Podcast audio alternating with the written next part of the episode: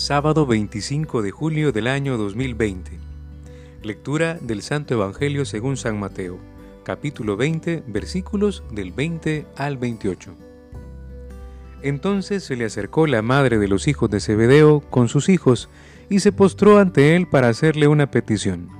Él le preguntó, ¿Qué quieres? Ella le dijo, Di que estos dos hijos míos se sienten a tu reino, uno a tu derecha y otro a tu izquierda. Jesús respondió, No sabéis lo que pedís. ¿Podéis beber el cáliz que yo he de beber? Podemos, le dijeron. Él añadió, Beberéis mi cáliz, pero sentarse a mi derecha o a mi izquierda no me corresponde concederlo, sino que es para quienes está dispuesto por mi Padre. Al oír esto, los diez discípulos se indignaron contra los dos hermanos, pero Jesús les llamó y les dijo, Sabéis que los gobiernos de las naciones las oprimen y los poderosos las avasallan.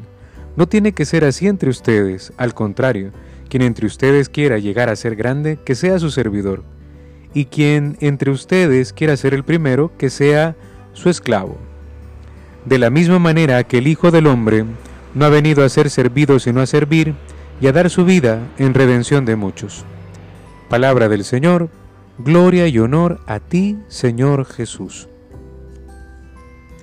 Clamamos al Espíritu Santo y le decimos, ven Espíritu Santo, y envía desde el cielo un rayo de tu luz. Ven Espíritu Santo, ayúdanos a discernir los textos que nuestra Madre Iglesia nos presenta para este día. Jesús, ¿qué hay de nuevo? Este día celebramos una fiesta muy bonita, la fiesta de Santiago Apóstol. Y tratando de investigar un poco, descubrimos que Santiago viene de dos palabras, Sant y Jacob, que era una petición de ayuda que derivó eh, de verdad la palabra Santiago, que era uno de los doce apóstoles del Señor. También descubrimos que era hermano de Juan, el evangelista. Eh, también eh, se llama Santiago el Mayor porque había un menor, un apóstol también que se llamaba igual que él. Pero este apóstol era pescador, hijo de Zebedeo y también hijo de Salomé.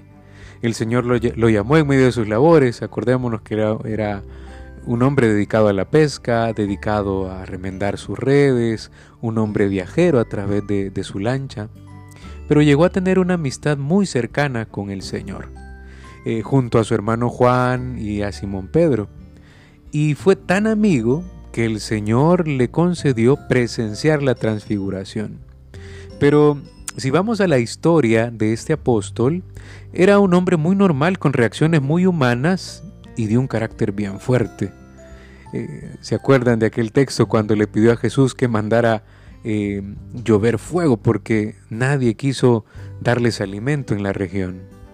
También tenía una mamá un poco meque, con el perdón de las mamás, ¿verdad? Pero una, una mamá meque, pero que, que quería lo mejor para sus hijos. Y la mamá hizo esta petición a Jesús.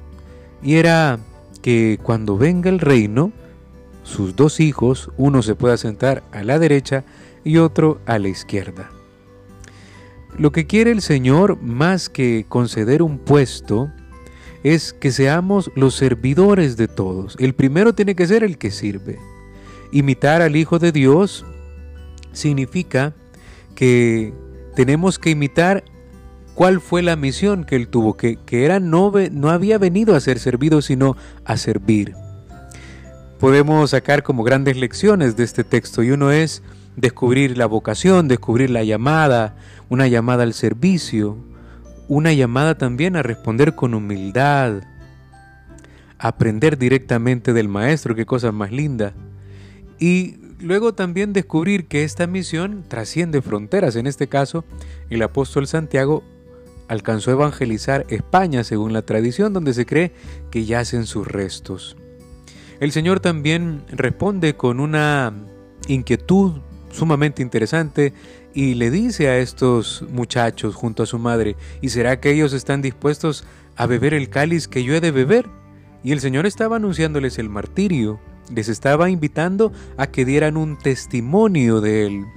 Y los discípulos pues piensan que, que no deben de imponer lo que ellos predican, sino que se lanzan a servir con amor hasta el punto de entregar su vida por los demás.